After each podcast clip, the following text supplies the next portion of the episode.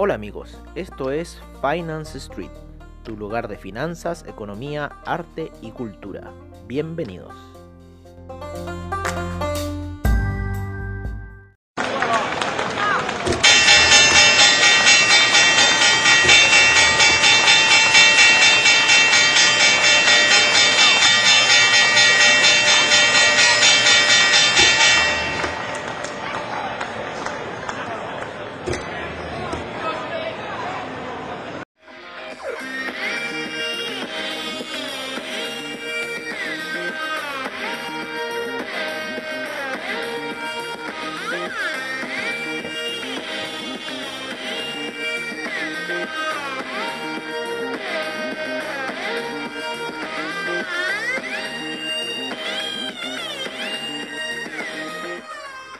Hola amigos de Finance Street y bienvenidos a la sesión matutina que mejor que con Disco Science de Mirrorwolves.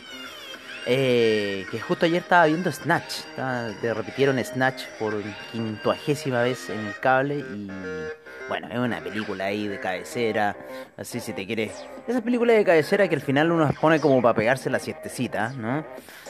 Oye, eh, bueno, mira, em, ayer no tuvimos, eh, nos disculpamos porque ayer no tuvimos sesión nocturna porque en realidad el mercado estuvo ayer muy, muy fome. Eh, salvo el mercado del petróleo que sigue en alza, en lo cual nos vamos a meter inmediatamente un poco ahí a analizar qué está pasando con el mercado del petróleo porque nos dejó a nosotros con una operación atrás, un sell que pusimos cuando vino el, el retroceso, ¿no? luego del alza explosiva que tuvo el día lunes. Después de ese retroceso habíamos puesto un sell. Habíamos estado bien, eh, estuvimos en un minuto positivo, ¿vale? Y, mm, y después se nos retrocedió, se nos escapó. Sin embargo, ¿qué pasó? En esta cuenta estábamos con un hedge de 70 dólares. Bueno, una cuenta chica, eran una cuenta de 100 dólares, la teníamos casi muerta y empezamos a recuperar, empezamos a recuperar equity que estaba en 19, ya va en 60. Así que, ¿cuál va a ser eh, la situación que podemos ver? Nosotros estamos llegando a un máximo de, eh, tenemos ese buy, lo tenemos en niveles de 43,31, o sea, ya estamos en 42,96, a punto de entrar a la zona de 43. Una vez que entremos a la zona de 43, vamos a ver cuál va a ser la oscilación que se va a generar, porque viene despegando desde la semana pasada de niveles muy bajos, casi 34, 35. Eh, las velas dailies vienen disparadas, ya tenemos tres caballos, eh, tres caballos blancos que se puede decir en la, en la jerga del, trade. Llevamos todo un mes de alza, ¿vale? En lo que es el petróleo. El petróleo volvió con velas muy fuertes hacia arriba luego de las noticias de esa vacuna que ya estaría casi un 90% por parte de Pfizer.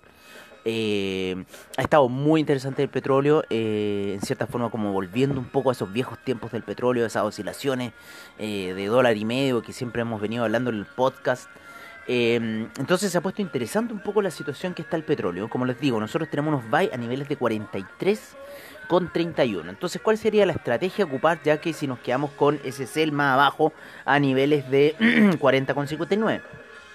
La idea sería que cuando llegara a 43 esperar, ¿no es cierto? Tantear, yo creo que un día, dos días, vamos a ver cómo va a ir la reacción del mercado. Hay que acordarse que hoy día tenemos inventarios de petróleo, ¿vale? De la de la, de la principal, ¿no es cierto? Porque ayer fueron los de la API, de la American Petroleum Institute. Eh, pero hoy día son los otros. Vamos a ver qué ah, ocurrió ayer en realidad con el, el, el calendario económico, ¿no es cierto? Que em, Ayer estuvo muy plano el mercado porque eh, ya fue el gato tiritón, ya se cayó el gato, ¿no es cierto? Ya lo tiraron, eh, ya lo tiraron por la ventana,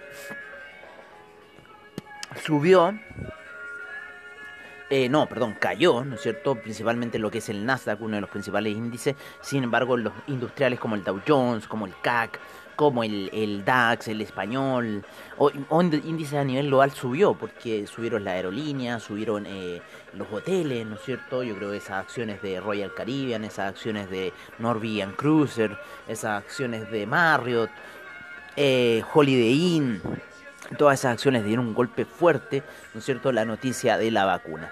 Y un poco éramos lo que estábamos viendo en que si salía esa noticia de la vacuna, obviamente iba a empezar a hacer caer el índice tecnológico, ¿vale? Porque ya no se iba a empezar a hacer.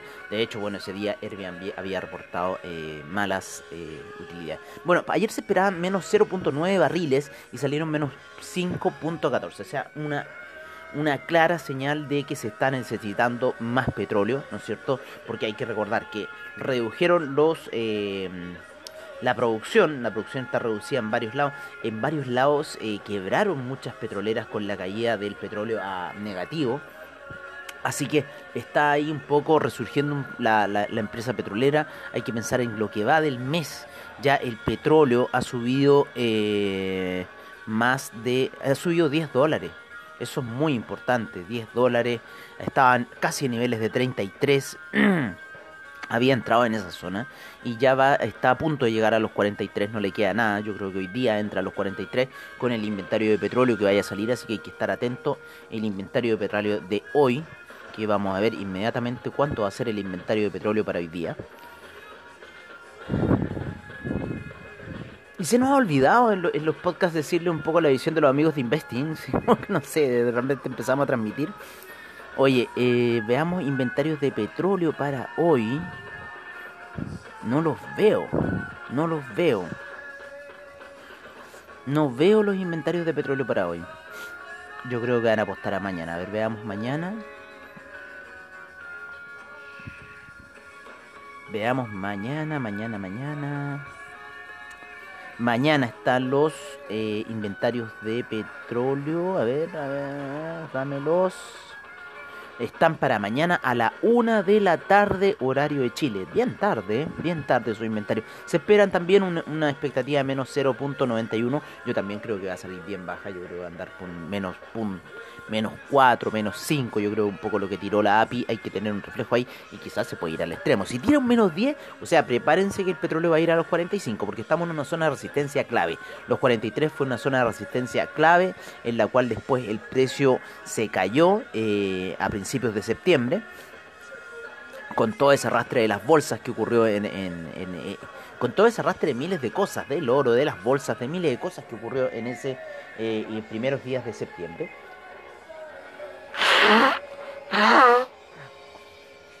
Perdón, pero como ustedes saben, en la mañana me va esta situación.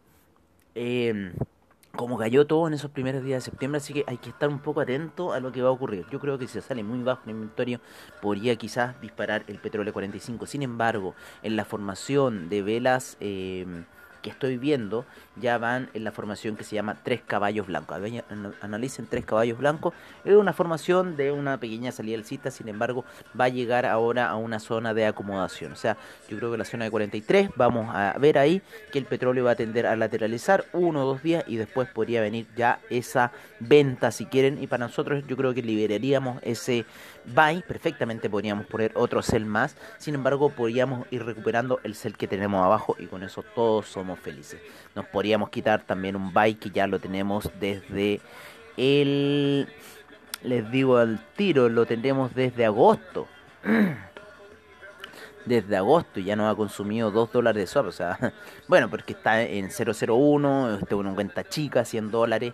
Pero como les digo, nuestra estrategia de recuperar equity ha funcionado. Así que eso estoy contento porque porque nos, no, ¿cómo se llama? Recuperamos por fin todo un gap gigantesco que teníamos eh, enorme. Así que yo creo que después nos vamos a quedar con esos sell y eliminaríamos quizás ese buy de abajo, ¿no es cierto? Que nos daría más balance, nos haría firmar el equity. Miles de cosas se pueden generar. La cosa hubiera sido ideal haber sacado ese sell ayer, pero lamentablemente tuve otras cosas que hacer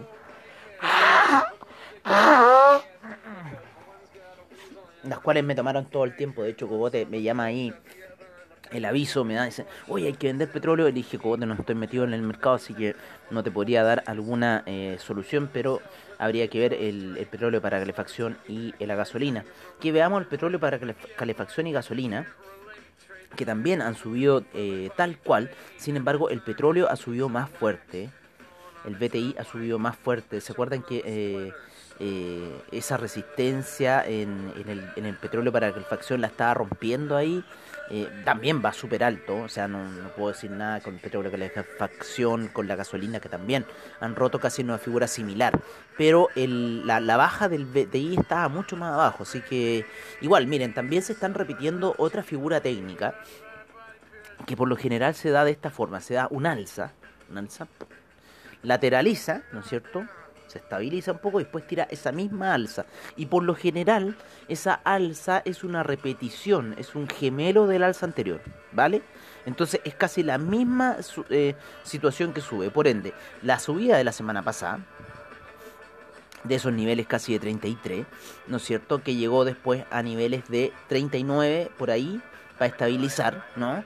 Estabiliza, ¿no es cierto? Llega hasta casi los 37,49 y empieza a subir nuevamente y está ya a niveles de 42. O sea, ha repetido ese factor. Si ustedes lo ven en la gráfica de 4 horas, se ve muy bien cómo repitió. Entonces ya podríamos estar llegando a una situación real de desgaste para lo que es el BTI. Sin embargo, tendríamos que seguir viendo noticias sobre el tema de la vacuna y cosas así. Oye, eh, bueno, ya le hemos dado bastante a los índices, al perdón, al petróleo, nos hemos quedado pegados ahí porque, bueno, no hicimos la sesión de ayer, así que estamos ahí un poco al debe con ustedes. En lo que son los mercados, estamos viendo un poco eh, apoyo en el SIP, en la gráfica de 4 horas, en, en la media de 20. En el Russell 2000 está subiendo, ¿no? Eh, todavía un poco alejado a la media de 20 periodos, por sobre. En el Dow Jones lo mismo, queriendo entrar a la zona de 30.000 que le dio el beso de la muerte solamente en 29.993. Qué, qué ridículo. O sea, es como darle ese, ese beso de esos, de esos presidentes así que le dan el beso cuneteado a la, a la señora. Fue así lo que hizo el Dow Jones el día lunes. Pero se encuentran sobre las medias móviles de 20 eh, periodos, muy distinto del caso del Nasdaq, que se encuentra bajo la media de 20 periodos debido a este tema de eh, la vacuna. Tuvo un retroceso mucho más violento que los otros índices. Eh, y por lo menos se ve acá al Russell 2000 despegando. Ir a buscar, yo creo, de nuevo esos 1818 que llegó después de la noticia que inclusive le hicieron parar operaciones al Russell 2000. Eh, bueno, el, SIP también está ahí apoyado en esa media de 20 periodos, así que quizás podríamos ver hoy día un impulso alcista. El Nasdaq se ha apoyado mucho en la media de 200 periodos en gráficos de 1 hora y 4 horas, lo cual es una señal de soporte, quizás podría romper. Así que bueno, está ahí lateralizando el Nasdaq, lleva lateralizando harto rato, ayer también quiso caer, sin embargo parece que está dando un giro ahí. Así que hay que ver qué va a pasar con esa media de 20 periodos con el Nasdaq, ¿no es cierto? Que está por sobre la gráfica y quizás podría tirar el índice más abajo. Yo creo que rompiendo nuevamente esos niveles de 11.566 podríamos seguir viendo desplome. Está una vela bastante grande bastante margen. El petróleo sigue subiendo, como les decíamos, en 42,92. Vamos a ver un poco los índices europeos, cómo está el DAX, cómo está el índice español lateralizando. Ojo con el índice español que está haciendo una vela doji en gráficos diarios, así que quizás mañana podríamos tener algunas caídas para lo que es el índice español por temas de eh, ya desgaste, ¿no es cierto?, del alza que ha tenido violenta. Se ha llegado ahí, se está apoyando en la media de 20 periodos, en gráficos de una hora y en gráficos de 4 horas también está haciendo esa vela doji, así que ojo con el índice español que podría entrar a girar y a caer y a tomar ganancias porque ha subido demasiado. Ojo, ojo, ojo. El CAC se encuentra súper lateral. Vale, vamos a ver cuál, qué figuras nos está dando en gráficos diarios. También está queriendo hacer esa misma vela doji que hizo el índice español. Así que también ojo con el CAC, que también podría girar. Y yo creo que el DAX también iría a una misma situación de giro. No, el DAX todavía sigue tirando fuerte. Oye, ¿se acuerdan que estábamos hablando de que el DAX se iba a matar ahí a principios de mes? Y después estaba a los 11.400 y llegó ahora está en 13.212. Así son los mercados. Paciencia, espera, apalancamiento. Bueno, hablando de apalancamiento, eh, el otro día que se cayó el oro, 100 dólares, también entra un amigo mío. No, no estaba con nosotros, no estaba con Avatrade, no estaba bajo nuestra supervisión de Finance Street, así que nosotros, yo me lavo las manos y entró al mercado ahí porque ha escuchado nuestros podcasts y todo eso y se sacó la cresta. Eh, yo le dije después, pero Galubas, ¿por qué no puso stop loss positivo, Galubas? Stop loss positivo se refiere cuando una orden ya va pasado tu nivel de compra, venta, lo que sea, ganando, y tú ya tienes que asegurarla. Por último, si queda en cero, ya por último la das ganadora, si ya, o sea, no gané, pero en cierta forma no me, no me comió, ¿no? Entonces, ¿qué pasó? Que lo dejó ir, había comprado en 1930, bien, llegó al 1960 y tanto. 1964 tenía, ponte tú, el take profit. Y no, le tenía un sell stop, un sell, sell limit, una cosa así, según lo que le entendí. Y llegó como a 63. Y ahí se mató y se le fue stop loss, se le fue stop out.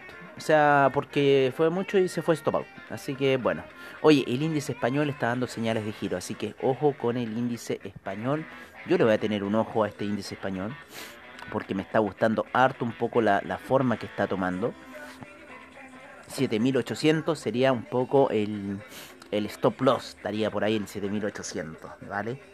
Está a niveles de 7736. Así que no está, no está malo ahí meterle de repente un pequeño sell al índice español y ver qué pasa.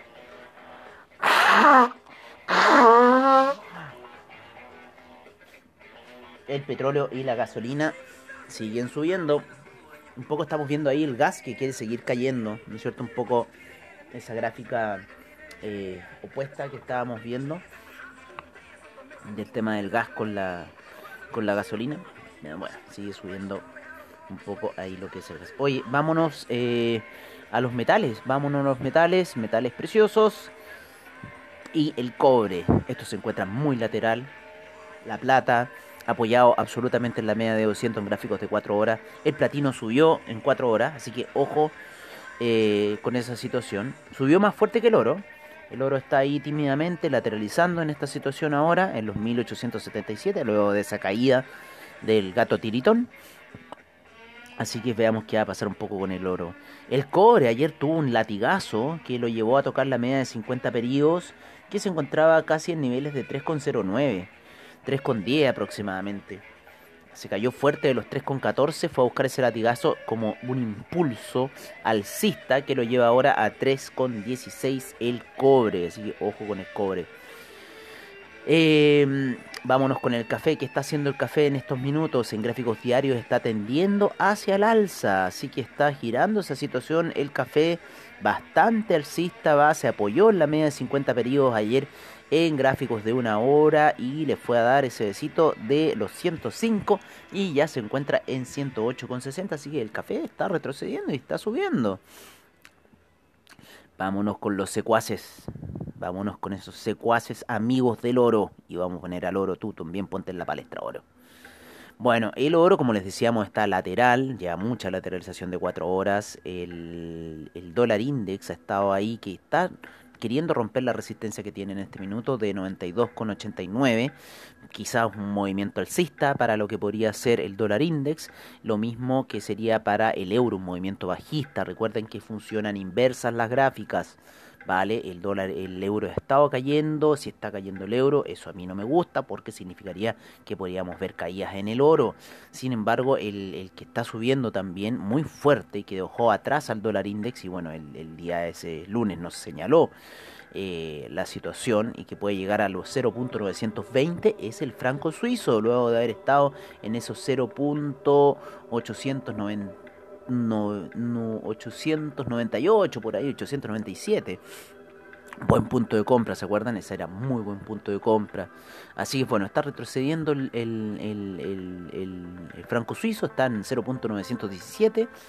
Eh, subiendo, ¿no es cierto? Y podría llegar a los 0.920. Hay que tener ahí un ojo con ese nivel de 0.920, que es un punto bastante clave. Oye, pero impresionante cómo rompió eh, 10 puntos el, franco suizo el día lunes. No, impresionante. Así que bueno.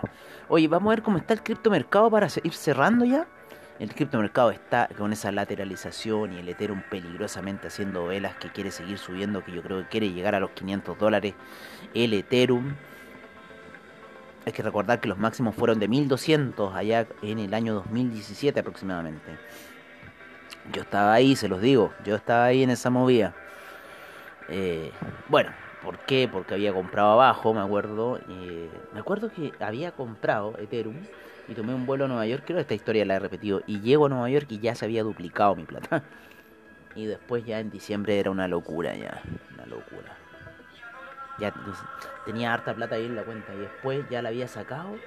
Y cuando empezó el descenso yo dije, ya, esto se va a ir a buscar tal nivel. Bueno, y pasó el tiempo, lo fue a buscar. Pero lo que pasa es que cuando llegó, después empezó a dar unos latigazos, pero fuerte. Y entró gente.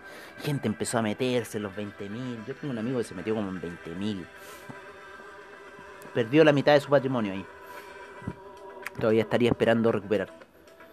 Así metió, no metió pocas lucas. Yo sé que metió harta. Oye, así que bueno, estamos viendo la lateralización, por lo menos ahí en el Ethereum, en el Bitcoin, con muchas posibilidades de seguir subiendo. Así que vamos a estar ahí atentos a lo que puede pasar en el criptomercado. Como les digo, el dólar index está empezando a subir, quiere romper esa resistencia de los 92 con eh, 89, 92 con 92 que se halla en estos minutos. Está justo en la resistencia, así que si la rompe podría seguir un pequeño camino alcista. Vamos a dejar la gráfica del Nasdaq para ir seguir viendo lo que está pasando en 4 horas. Bueno amigos, espero que nos veamos a la noche. Espero, yo les digo, espero. Ojalá que tengamos un buen día de traído. y día miércoles ya, así que veamos qué va a pasar. Eh, yo por mi parte me despido, los dejo con los informes de eh, mercados, commodities, divisa y criptomercado, como siempre, al estilo de Finance Street, esperando que nos veamos a la noche, dependiendo cómo esté mi ánimo. No voy a mandar un podcast para decir no vamos a transmitir, pero bueno, eso va a depender. Así que veamos cómo están los ánimos para la noche, si es que transmitimos, yo creo que podrían estar mejores que el día de ayer, que estuvo bastante fome, en realidad el mercado bastante lateral. Eh, pero eso también, esas pausas, hay que estar ojo con esas pausas. Ayer eh, lo que se movió fue en cierta forma el CAC, los índices, los índices europeos subieron harto ayer. A ver, sí, ayer subió el CAC. Sí, pues ayer subió el CAC, pero subió más tímido, más tímido que el día lunes. No, es que lo del lunes fue brutal. Pero ojo con esta situación del CAC que me gusta mucho este, este giro que se está generando. También tiene un stop loss ahí por los 465. Está interesante el giro que está dando los eh, índices eh, español y CAC, así que hay que tener un ojo con esa situación. Nos veremos quizás a la noche, si Dios quiere, si yo quiero, si el ánimo quiere. Y me despido por ahora con los informes del mercado. Un abrazo, cuídense, no se apalanquen mucho y siempre cuiden su riesgo.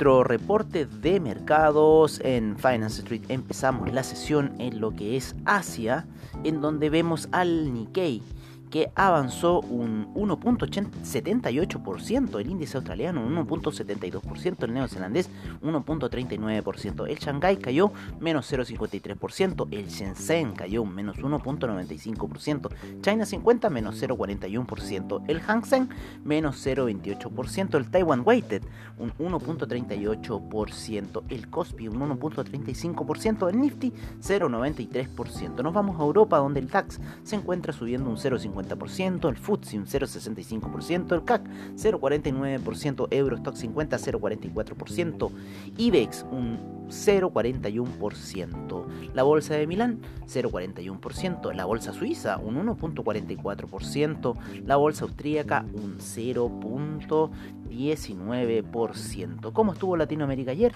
Ayer estuvo con el IPC de México subiendo un 1,85%. El Colcap retrocediendo un menos 0,02%. La bolsa en Lima cayó fuerte ayer un menos 6,50%. El Bovespa avanzó un 1.50%, el Merval un 4.37% y el IPSA en Chile un 1.25%.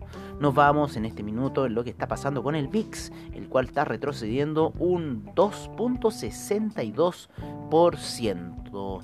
En lo que son los futuros, Ayer tuvo caída supuestamente el, Nasdaq. En los futuros tenemos al Dow Jones con un 0,72% de avance, el SIP un 0,74% de avance, el Nasdaq un 1,11% de avance. El Russell 2000 un 0,52% previo a la apertura.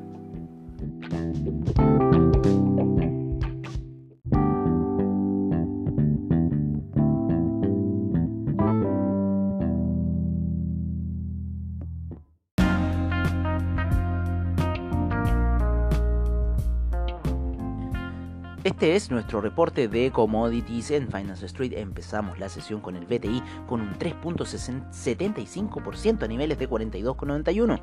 El Brent en 45,12 con un 3.46% de avance. El gas natural cae un menos 0,24%. La gasolina sube un 2.99%. El petróleo para calefacción sube un 3.28% el etanol sin variaciones, la nafta un 1.22% de avance, el propano un menos 1.15%, el uranio sin variaciones.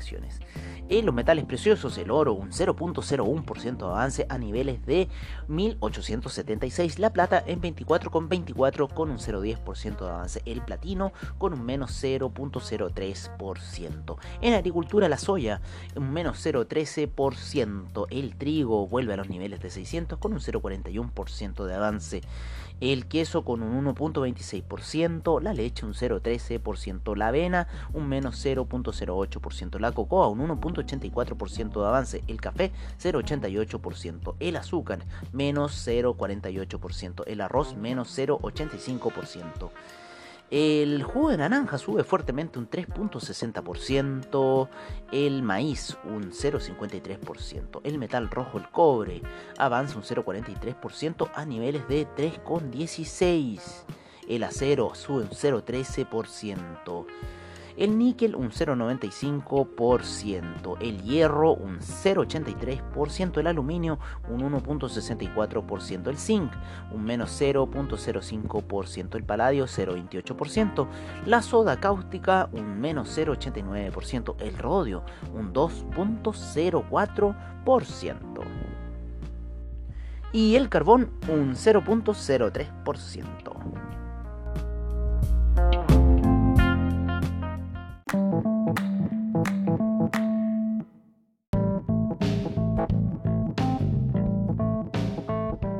Este es nuestro reporte de divisas en Finance Street. Empezamos con el euro con 1.178 y la libra en 1.325, el dólar australiano en 0.729, el neozelandés en 0.688, el yen sube fuerte a niveles de 105,46. El yuan también se deprecia y está en niveles de 6,61 el franco suizo en 0.918, el dólar canadiense en 1.303. El dólar index se encuentra en 92,92, el euro index en 104,36. Nos vamos con el peso mexicano en 20,28, el real brasilero en 5,41 bajamos a lo que es eh, Argentina, en donde el peso argentino se encuentra en 79,37, el peso colombiano en 3.627, el peso chileno en 754 y el sol peruano en 3,62.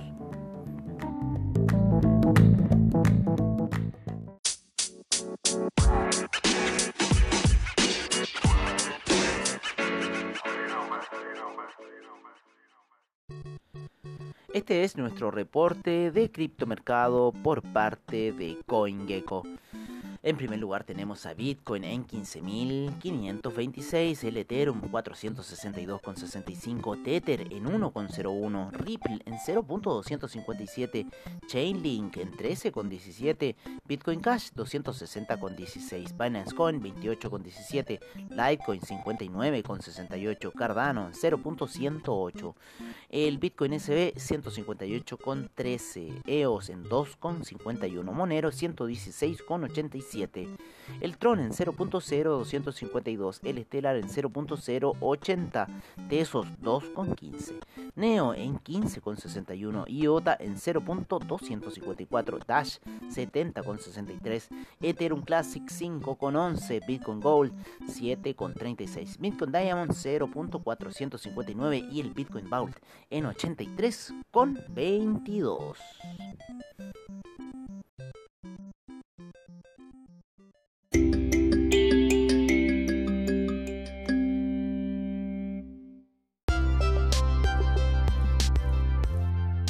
Bueno amigos, eso ha sido todo en nuestra sesión matutina de hoy. Agradecemos a investing.com, Trading Economics, Forex Factory, CryptoWatch y CoinGecko por la información que nos brindan a diario. Les agradecemos su sintonía y nos veremos en una siguiente edición de Finance Street. Hasta pronto amigos.